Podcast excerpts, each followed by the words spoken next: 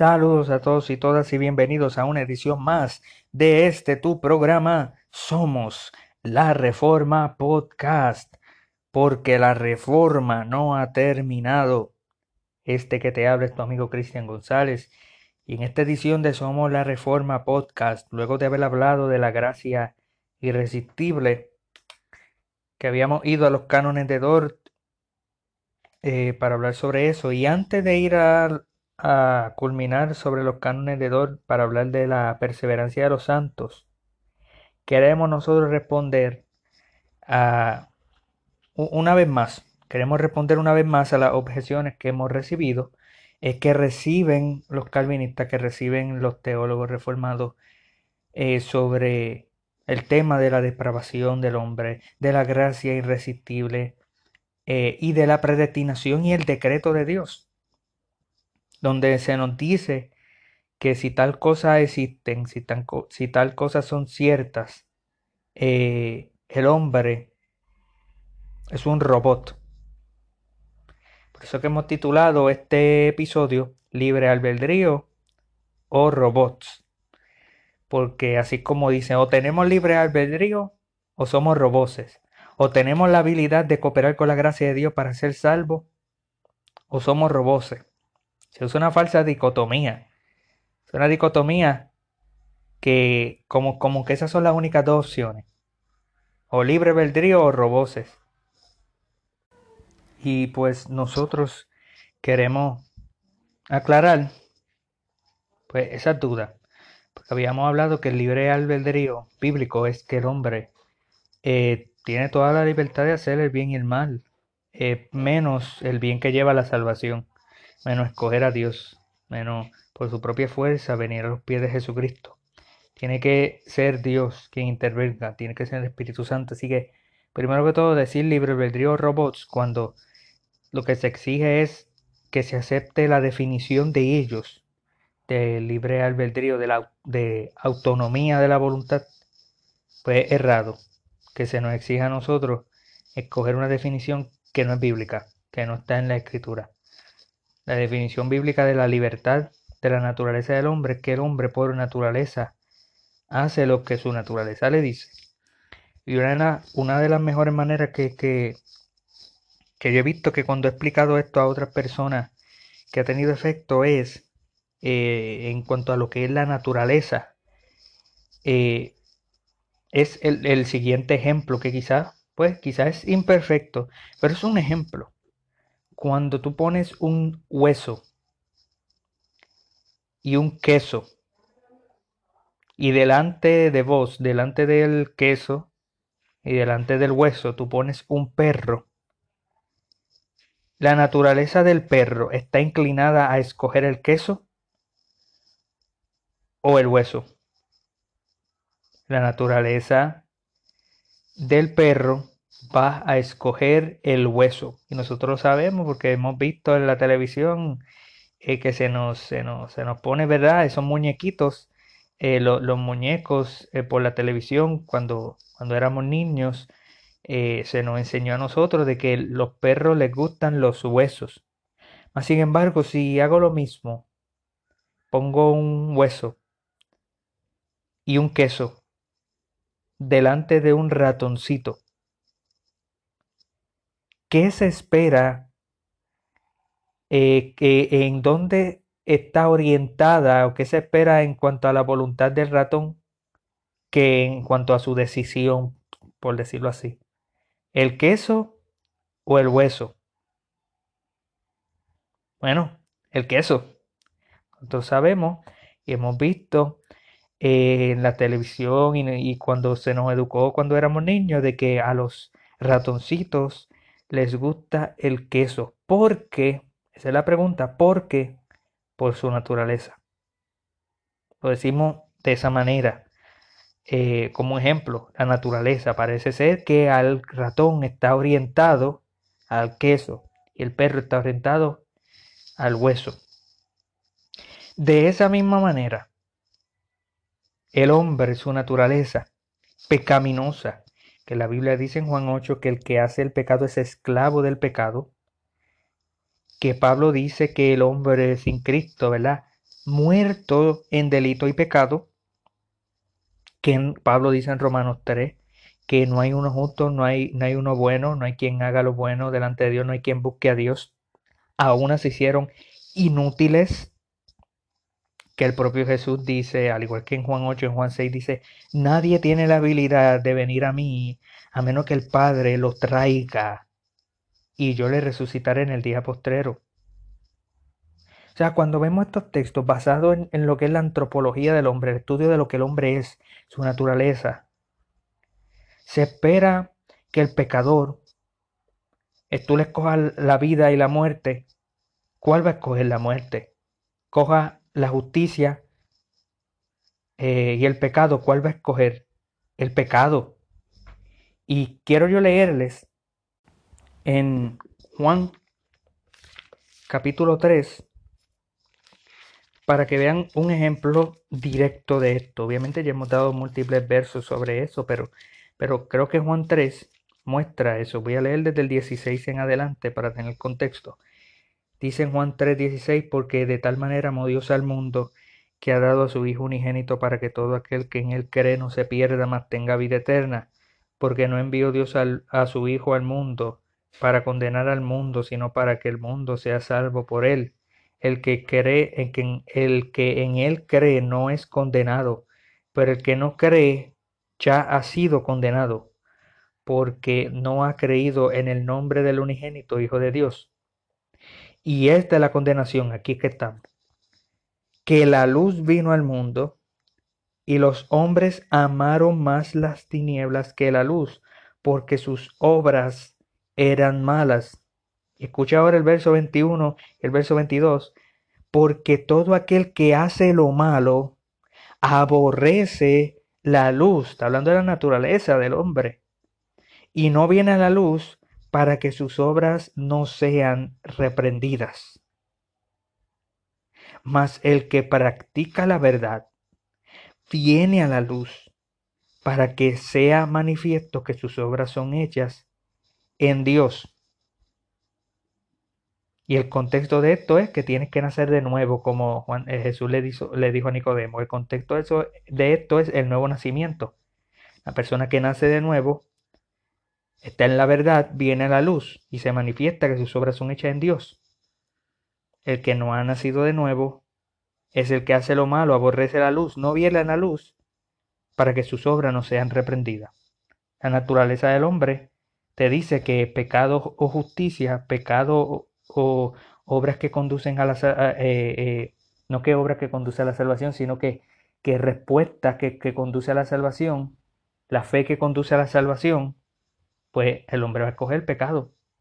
Tú le pones pecado y justicia, pues el hombre va a coger siempre el pecado a menos que primero el Espíritu de Dios cambie el corazón pecaminoso, el hombre no va a desear las cosas espirituales que acompañan para la vida eterna. Ahora, una vez dado esa ilustración, eh, hablando sobre el decreto de Dios, porque entonces dicen, pero si entonces si Dios decretó todas las cosas que van a suceder, ¿cómo que nosotros somos libres? Y pues nosotros Quiero decir que hay que tener mucho cuidado. Esta doctrina eh, de la predestinación y del decreto hay que cogerla con mucha prudencia, con mucho cuidado, con mucho respeto, porque estamos hablando de Dios mismo. Y estamos hablando de, un misterio, porque a nosotros no se nos ha revelado todas las cosas. Deuteronomio 29, 29 dice que a nosotros, nosotros tenemos algo que se nos ha revelado, pero que hay cosas que no se nos han revelado. Nosotros se nos ha revelado que existe el decreto de Dios, que existe la predestinación y se nos ha revelado hasta ahí pero no se nos ha dicho a nosotros todas las cosas. Eh, y pues Dios tiene derecho a, decir y a no decir. Eh, así que este misterio de la predestinación hay que tenerla con mucho cuidado. Quiero leerle, más sin embargo quiero leerle eh, la confesión de fe de Westminster, capítulo 3 del decreto eterno de Dios, la sesión 1 solamente, para explicar tal otra ilustración más, para ver si puede ayudar y así poder culminar este episodio. Dice la confesión de fe, Dios desde toda la eternidad, por el sapientísimo y, santísimo consejo de su propia voluntad, ordenó libre e inmutablemente todo lo que acontece, pero de tal manera que Él no es el autor del pecado, ni violenta la voluntad de las criaturas, ni quita ni, ni quita la libertad o contingencia de las causas secundarias, sino que más bien las establece. Déjenme darle la ilustración para, para poder culminar y explicarle lo que, según esta ilustración, lo que dice la confesión de fe de Westminster. Si nosotros hablamos de Shakespeare y de la historia de Romeo y Julieta, Shakespeare es el autor, es el escritor, es el que escribió la, la historia. Y la historia de Romeo y Julieta es lo que él escribió. Y cuando Shakespeare escribe,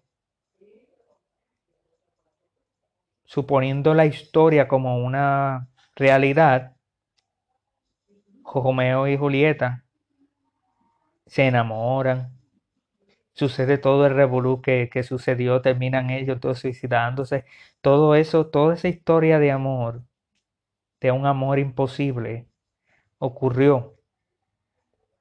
Ocurrió en la vida de ellos, según la historia de Romeo y Julieta.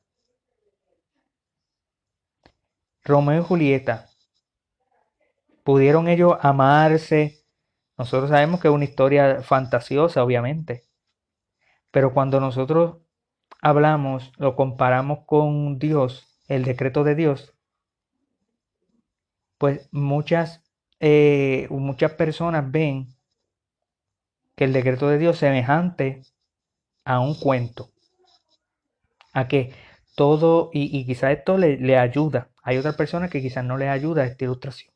Pero hay algunos que si lo ven como lo que Juan Calvino decía, que el mundo es un teatro, el teatro de Dios, que Dios ha preordenado todas las cosas inclinadas para que todas las cosas eh, eh, le den gloria a Él, pues es semejante a un escritor que escribe un cuento, que ese cuento magnifica y glorifica al que escribió, al que decretó esa, eso que escribió. Y por eso es que se le da mérito a Shakespeare por la, por, la clase de mente que tenía, la, la habilidad que tenía de escribir una historia tan preciosa. Se le da, por decirlo así, gloria, se le da mérito, se le da crédito, se le da alabanza a él por esa mente, eh, por la historia. De esa misma manera, todas las cosas que ocurren alrededor nuestro, pues le van a dar gloria a Dios. Son parte del decreto de Dios. Pero eso no significa que lo que esté ocurriendo aquí eh, no te, está ocurriendo como si seamos roboses. No. Ocurren las cosas libremente. Dios tiene la habilidad, Dios es tan todopoderoso, que Dios tiene la habilidad de, de que nosotros hagamos libremente lo que Él predestinó. que nosotros hagamos libremente lo que Él decretó. O sea, que nunca nos vamos a salir fuera del decreto. Nada de lo que ocurre en el mundo ocurre fuera del decreto de Dios, fuera de lo que Dios ha preordenado. Pero todo lo que ocurre ocurre libremente. Dios es tan poderoso que Dios logra hacer de que todo lo que sucede en este mundo ocurre libremente. Dios no está obligando a nadie en, en, en su vida de nada. Pero eso está decretado. Y es un misterio, claro que sí. Pero la mayoría de las personas dicen, ¿cómo tú te atreves a dar una ilustración de Romeo y Julieta, porque nosotros no somos Romeo y Julieta. Nosotros no somos seres unidimensionales, escritos en un papel. Nosotros somos seres humanos de carne y hueso. Nosotros somos seres multidimensionales. No estamos escritos en un papel. ¿Cómo tú te atreves a dar una ilustración así? Y mi respuesta es que es curioso cuando muchos se quejan de que cuando uno da una ilustración así, que la gente se queja de que el hombre está siendo comparado a caracteres ficticios de una historia fantasiosa, unidimensional. La gente se queja de eso, pero no se queja de Shakespeare que está siendo comparado con Dios. Nadie dice cómo tú te atreves a comparar a Shakespeare con Dios. si Dios, ¿quién es Shakespeare al, lado de Dios? Y eso es lo que a mí me sorprende, que cuando nosotros hablamos de las cosas que suceden en este mundo, y yo traigo y traje esta ilustración, ¿verdad? Adrede, lo traje eh, para crear esa, ese pensamiento de que está, y la gente pues dicen eso, ¿cómo tú te atreves a comparar a nosotros la vida del hombre aquí en la tierra? Las cosas que suceden buenas y malas, tú las, te atreves a compararlas con seres ficticios de, de una historia ficticia, unidimensional con nosotros que somos seres humanos de carne y de hueso, que sufrimos y que padecemos. ¿Cómo tú te atreves? Pero nadie se atreve a decir, pero ¿cómo tú te atreves a comparar a, a Dios con Shakespeare? Dios es mayor que Shakespeare. Y si Dios es mayor que Shakespeare, ¿qué nosotros podemos decir, amado? Dios tiene la habilidad de que todas las cosas que ocurran en este mundo ocurran libremente, aun cuando están decretadas.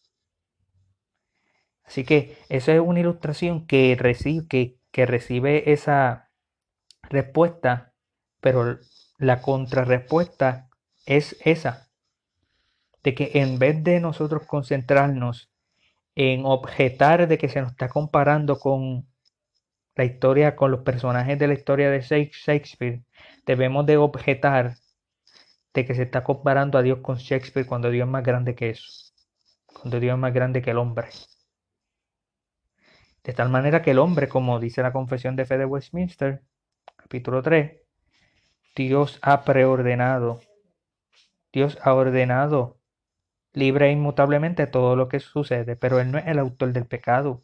Él no violenta la voluntad de las criaturas. Él no le quita la libertad o las contingencias de las causas secundarias. Causas secundarias son las cosas que ocurren aquí, las cosas que están ocurriendo. La causa primaria, pues el decreto de Dios. Las causas secundarias son las acciones nuestras, las causas nuestras. Dios no violenta nada de eso, sino más bien Él las establece. ¿Por qué? Porque Él las decreta. Y no solamente las decreta, sino que Él las gobierna y, ahí entramos en la doctrina de la, de la creación y de la providencia de Dios. Y quisiera leerle un verso sobre, sobre esto en Hechos 2, 23. Dice, a este, entregado por el determinado consejo y anticipado conocimiento de Dios, prendisteis y matasteis por manos de inicuos, crucificándoles. O sea que la decisión de crucificar al Hijo de Dios fue del hombre, al igual que de Dios. Y Pedro está predicando en el día de Pentecostés sobre esto mismo. Ustedes mataron al autor de la vida y, y por eso ustedes van a ser enjuiciados.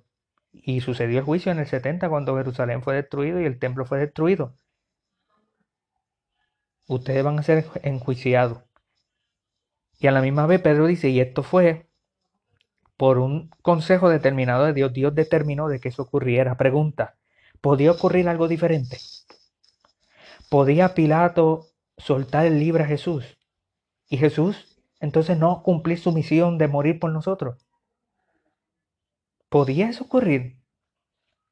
¿Podía fallar el plan de Dios de salvar a pecadores al enviar a su hijo a morir en la cruz? Porque simplemente el hombre podía decidir fuera de lo que Dios decretó. No, la respuesta es obvia no. Sin embargo, así parece que hay muchos que creen que Pilato podía escoger, decir, vamos a dejarlo libre que los judíos podían escoger dejar libre a Jesús, pero no. Y esa es eh, la doctrina del decreto de Dios y de la responsabilidad del hombre, la soberanía de Dios y la responsabilidad del hombre. Pedro le está predicando y por eso que nosotros tenemos que aceptarlo. Esto, esto demanda un, un nivel de santidad y de humildad para poder aceptarlo, porque para Pedro el plan de Dios fue, fue ejecutado, que era que Jesucristo muriera, fuera sepultado, resucitara y ascendiera. Pero para Pedro, los responsables de ese pecado, de, matar al Hijo de Dios, fueron los líderes de, de, de, que dijeron, que le dijeron, muera y que la sangre de él sea sobre nosotros y sobre nuestros hijos. Y los romanos, que fueron los que ejecutaron tal sentencia.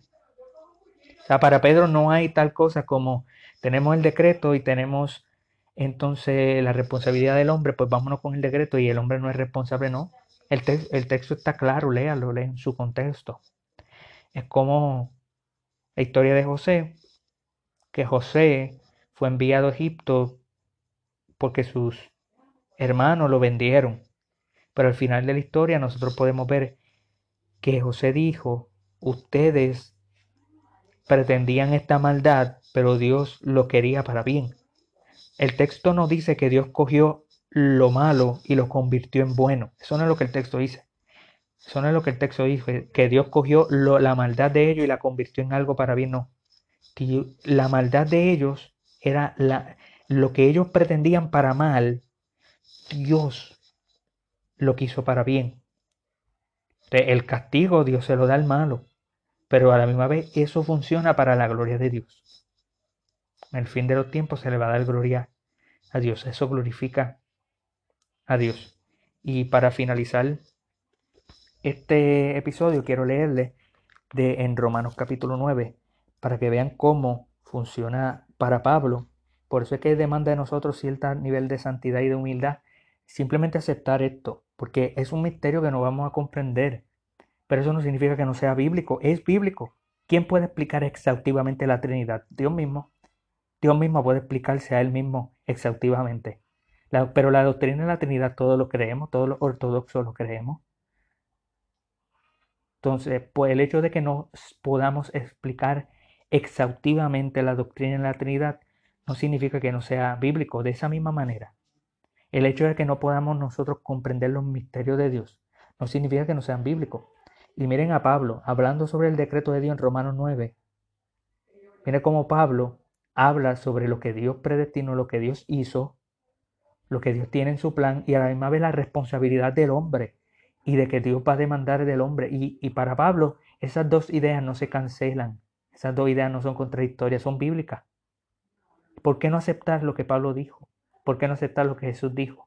¿Por qué no aceptar lo que los apóstoles dijo? ¿Por qué no aceptar lo que José dijo? ¿Por qué no aceptar lo que el Espíritu Santo que inspiró la palabra dijo?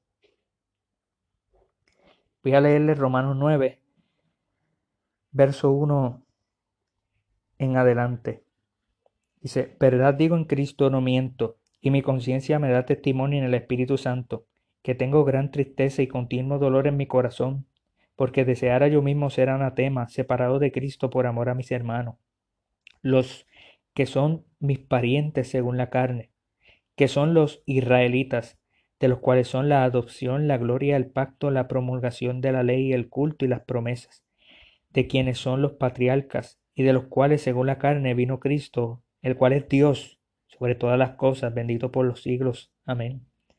No que la palabra de Dios haya fallado, porque no todos los que descienden de Israel son israelitas, ni por ser descendientes de Abraham son todos hijos, sino en Isaac te será llamada descendencia. Esto es, no los que son hijos según la carne son los hijos de Dios, sino que los que son hijos según la promesa son contados como descendientes, porque la palabra de la promesa es esta, por este tiempo vendré y Sara tendrá un hijo.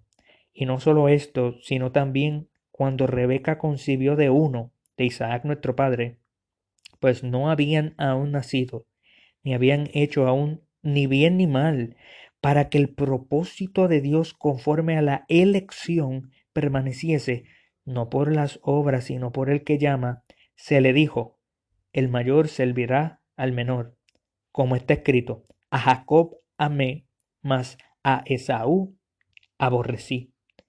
¿Qué pues diremos? ¿Que hay injusticia en Dios? En ninguna manera. Pues a Moisés dice, tendré misericordia del que yo tenga misericordia, y me compadeceré de que, del que yo me compadezca. Así que no depende del que quiere ni del que corre, sino de Dios que tiene misericordia. Porque la Escritura dice a Faraón, para esto mismo te he levantado, para mostrar en ti mi poder y para que mi nombre sea anunciado por toda la tierra. De manera que de quien quiere tiene misericordia, y al que quiere endurecer endurece. Pero tú me dirás, ¿por qué pues inculpa? Porque ¿quién ha resistido a su voluntad? Mas antes, oh hombre, ¿quién eres tú para que alterques con Dios? Dirá el vaso de barro al que lo formó, ¿por qué me has hecho así? ¿O no tiene potestad el alfarero sobre el barro para hacer de la misma masa un vaso para honra y otro para deshonra? ¿Y qué si Dios, queriendo mostrar su ira y hacer notorio su poder, soportó con mucha paciencia los vasos de ira preparados para destrucción y para hacer notorias las riquezas de su gloria, la mostró para con los vasos de misericordia que él preparó de antemano para gloria, a los cuales también ha llamado, esto es, a nosotros, no solo de los judíos, sino también de los gentiles? Como también en Oseas dice, llamaré pueblo mío al que no era mi pueblo, y a la no amada amada. Y en el lugar donde se le dijo, vosotros no sois pueblo mío, allí serán llamados hijos del Dios viviente. Amén.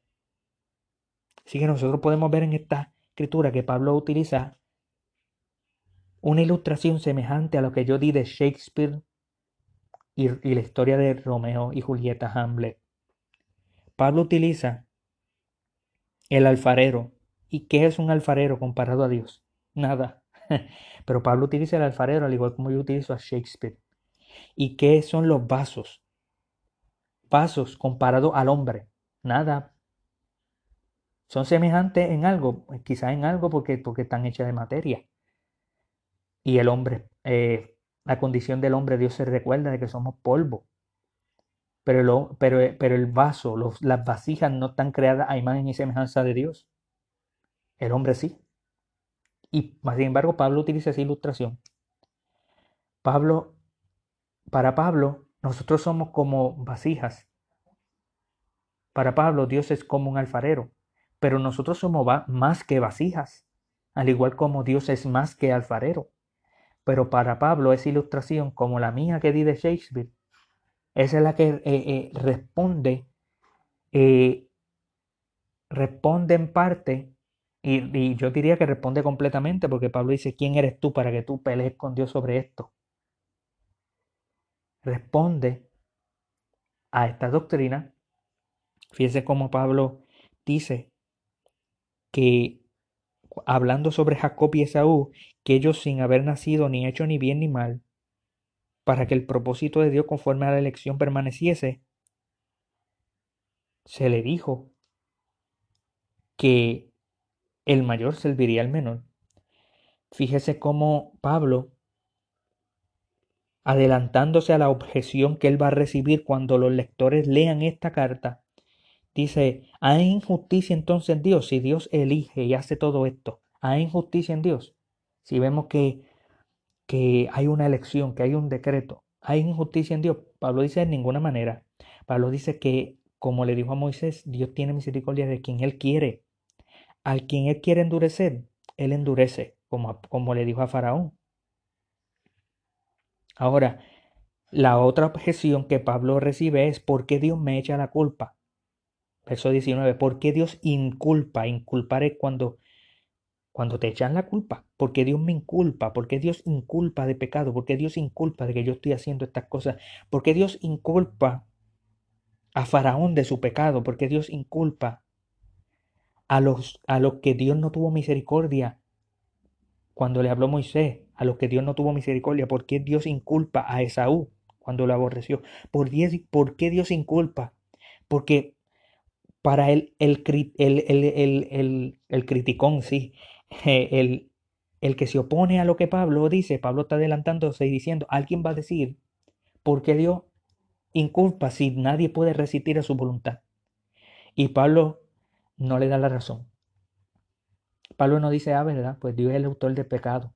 Ah, ¿verdad? Pues todos estamos siendo controlados como robots. No, no, no. No, Pablo dice, ¿quién eres tú? ¿Qué derecho tú tienes para, para pararte delante de Dios? Como dice en el libro de Job, para pararte delante de Dios y decirle a Dios lo que Él tiene que hacer y cómo Él hace las cosas. Pablo dice, ¿quién eres tú, hombre, hombre, para pelear con Dios? Y ahí es cuando trae la ilustración que es bien semejante a la mía de Shakespeare y Romeo y Julieta. Tira el vaso de barro al que lo formó. ¿Por qué me has hecho así? No, la respuesta es no. ¿No tiene potestad el alfarero sobre el vaso de barro para hacer de la misma masa un vaso para honra y otra para deshonra? Claro que sí. O sea, Pablo está diciendo que Dios tiene potestad para hacer vasos de, vaso para vaso de honra y vasos de deshonra. ¿Y qué si Dios queriendo mostrar su ira? Dios queriendo mostrar su ira, ¿ves? Está diciendo que esto es Dios. Que esta ilustración aunque es imperfecta en cierto sentido por, la decir que, nosotros estamos comparando cosas creadas por Dios mismo. Sin embargo, el Espíritu de Dios, inspirando esta palabra, dice, esto es lo que tenemos, esta es, la idea que nosotros tenemos del, del misterio de Dios. ¿Y qué si Dios, queriendo mostrar su ira y hacer notorio su poder, soportó con mucha paciencia los vasos de ira que fueron preparados por él mismo para la destrucción? Y para hacer notoria la riqueza de su gloria la mostró, para con los pasos de misericordia que él preparó de antemano para gloria, a los cuales también ha llamado esto a nosotros, no solo a los judíos, sino también a los gentiles. Otras palabras, Dios puede hacer esto. Dios puede hacer esto y aún así la responsabilidad es del hombre, de responder al llamado del Evangelio, de arrepentirse y de creer en Cristo, y de que si no cree en Cristo va a perecer en sus pecados y a la misma vez esto es por porque Dios lo decretó para su propia gloria. Para Pablo no hay dos cosas o decido una u otra. Ambas cosas son verdad. Y este misterio que cree en nosotros, que debería crear humildad y temor, el temor del bueno, el temor de Jehová, que es el principio de la sabiduría, eh, debemos de nosotros aceptarlo. Así que con esto los dejamos sobre el episodio, este episodio sobre libre albedrío y robots. Muchas gracias por haber escuchado una edición más de Somos la Reforma Podcast. Hasta la próxima.